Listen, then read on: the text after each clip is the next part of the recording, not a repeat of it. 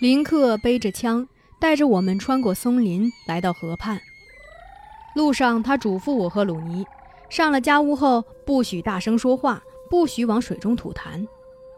那时，额尔古纳河右岸的森林不仅有遮天蔽日的大树，而且河流遍布，所以很多小河是没有名字的。如今，这些小河就像划过天际的流星一样，大部分已经消失。那么，就让我在追忆他们的时候，把那条无名的小河叫做堪达罕河吧。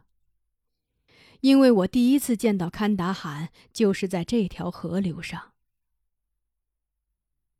那条河流很狭窄，水也不深。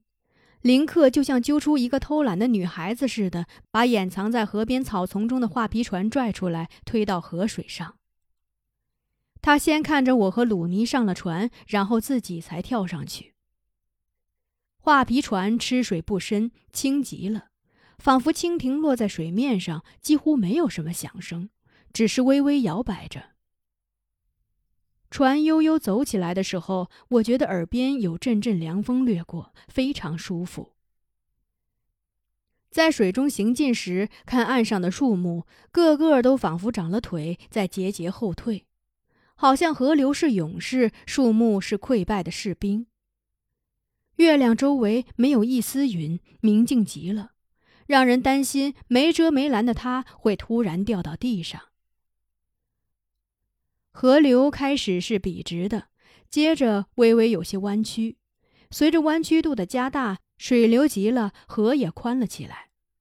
最后到了一个大转弯的地方，堪达罕河就好像刚分娩的女人一样，在它旁侧溢出一个椭圆的小湖泊，而它的主流仍然一门心思地向前。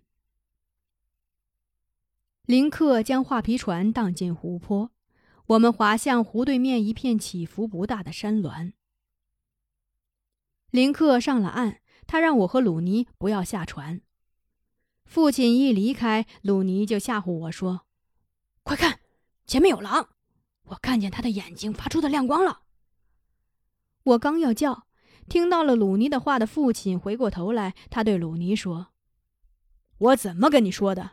一个好猎手在出猎的时候是不能胡说八道、多嘴多舌的。鲁尼立刻就安静下来，他用手指轻轻弹了几下船身，就像敲着自己的脑壳反省似的。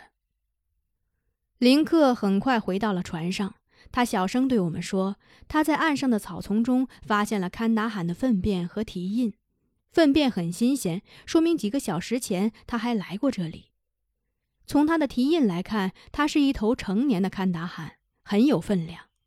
林克说：“我们到对面的柳树丛中守候他。”我们把船划到湖畔的柳树丛，画皮船夹在其中，也就成了一片陆地。我们潜伏在船上，林克让鲁尼帮他把枪膛上了子弹，然后用手指在嘴唇那儿竖了一下，示意我们不可出声。我们敛声屏气的等待着。开始时我很兴奋，以为堪达汗很快就会来了。然而月亮都在水中挪了一个身了，还没有听到任何响声。我困倦了，忍不住打了一个呵欠。鲁尼伸出手在我的头发上揪了一把，想让我精神起来。他揪疼了我的头皮，气得我拍了一下他的肩膀。他歪头冲我笑着。我现在还能记得月光下鲁尼的笑脸，他那两排整齐的白牙发出银子一样的光泽，好像他嘴里藏着宝藏。为了避免犯困，我就让头不停地运动着，先仰头看一眼天上的月亮，然后再低头看一眼水中的月亮，看完了水中的月亮，再抬头看天上的月亮。一会儿觉得天上的月亮更亮，一会儿又觉得水里的月亮更明净；一会儿觉得天上的月亮大，一会儿又觉得水里的月亮大。后来起了一阵风，天上的月亮还是老样子，可是水中的月亮却起了满脸的皱纹，好像月亮在瞬间老了。也就是在那个时刻，我懂得了真正长生不老的是天上的东西。水中的投影不管有多么美，它都是短命的。我想起尼都萨满说列娜是和天上的小鸟在一起了，就觉得她是去了一个好地方，而不怕再想起她了。我想着列娜的时候，父亲咽了口唾沫，我听见了擦擦的声响，好像谁在用斧子砍树一样，不过用的不是利斧，而是有些迟钝了的，因而那擦擦声不清脆。不过，这擦擦声很快变成了噗噗声。循声望去，发现一团灰黑的影子正在湖的对面移动。看来，那噗噗声是动物的蹄子陷进了湖畔沼泽发出来的。父亲抑制不住兴奋地哦了一声。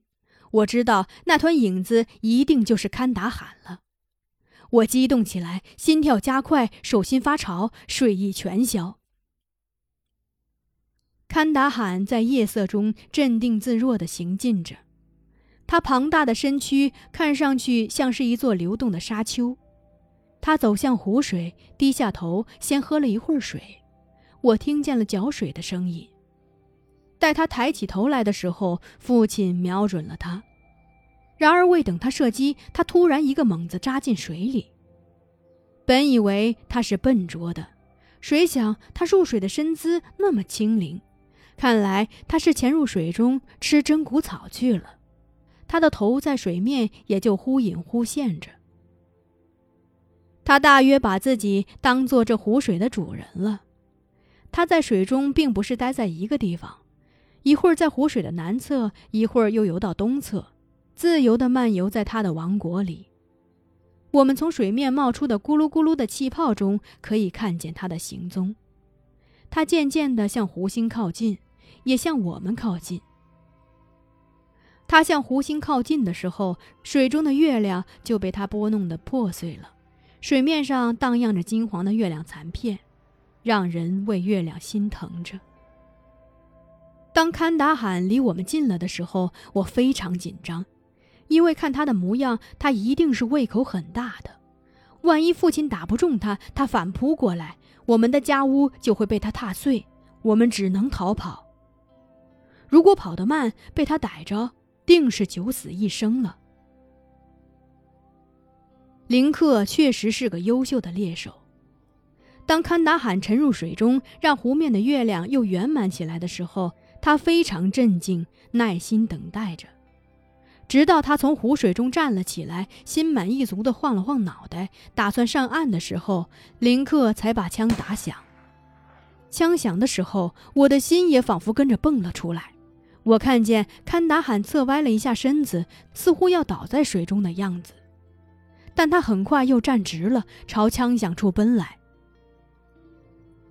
我顾不得林克的嘱咐了，哇哇大叫着，魂魄已被吓丢了七分。林克又在他身上连打两发子弹，他才停止了进攻。不过他也不是立刻就倒在水中的，他像酒鬼一样摇晃了许久。这才咕咚一声倒下了，溅起一朵巨大的水花。那水花在银色的月光映衬下，呈现出幽蓝的色调。鲁尼欢呼起来，林克也长吁了一口气，放下枪。我们又等待了两三分钟，确定他已无声息的时候，这才撑着画皮船从柳树丛中穿梭而出，飞快地荡到湖心。堪达罕的头浸在水里，身躯只露出一角，好像一块被磨去了棱角的青石。他旁边的月亮又圆满了，不过它不是银白色的了，它成了黑月亮。堪达罕的鲜血已把湖心染成黑夜的颜色。想着刚才还在悠闲潜水吃着真骨草的他，说没气就没气了，我的牙齿打颤，腿也哆嗦起来。而鲁尼却是那么的兴高采烈。我知道，我永远也做不了出色的猎手。我们并没有把堪达罕运回来，他太重了，是我们力所不及的。林克划着船，快意地打着口哨，带着我和鲁尼向回返。但路过参天大树的时候，林克就不敢打口哨了，他怕惊扰了山神白纳查。传说在很久以前，有一个酋长带着全部落的人去围猎，他们听见一座大山里传出野兽发出的各色叫声，就把这座山包围了。那时天色已晚，酋长就让大家原地住下来。第二天，人们在酋长的率领下缩小了包围圈。一天很快又过去了。到了黄昏休息时，酋长问部落的人，让他们估计一下围猎了几种野兽，这些野兽的数量又是多少。没人敢对酋长的话做出回答。因为预测山中围了多少野兽，就跟预测一条河里会游着多少条鱼一样，怎么能说得准呢？正在大家都默不作声的时候，有一个慈眉善目的白胡子老人开口说话了。他不仅说出了山中围猎的野兽的数目，还为他们分了类：鹿有多少只，狍子和兔子有多少只，等等。等到第二天围猎结束时，酋长亲自带领人去清点所打野兽的数目，果然与那老人说的一模一样。酋长觉得老人非同寻常，打算问他点什么，就去找老人。明明看见他刚才还坐在树下的，可现在却无影无踪了。酋长很惊异，就派人四处寻找，仍然没有找到他。酋长认为老人一定是山神。主宰着一切野兽，于是就在老人坐过的那棵大树上刻上了他的头像，也就是白纳查山神。猎人行猎时看见刻有白纳查山神的树，不但要给他敬奉烟和酒，还要摘枪卸弹，跪下磕头，祈求山神保佑。如果猎获了野兽，还要涂一些野兽身上的血和油在这神像上。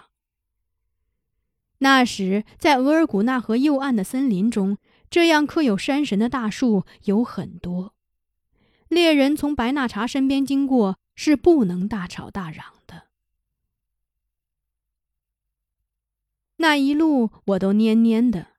林克问我是不是困了，我没有回答。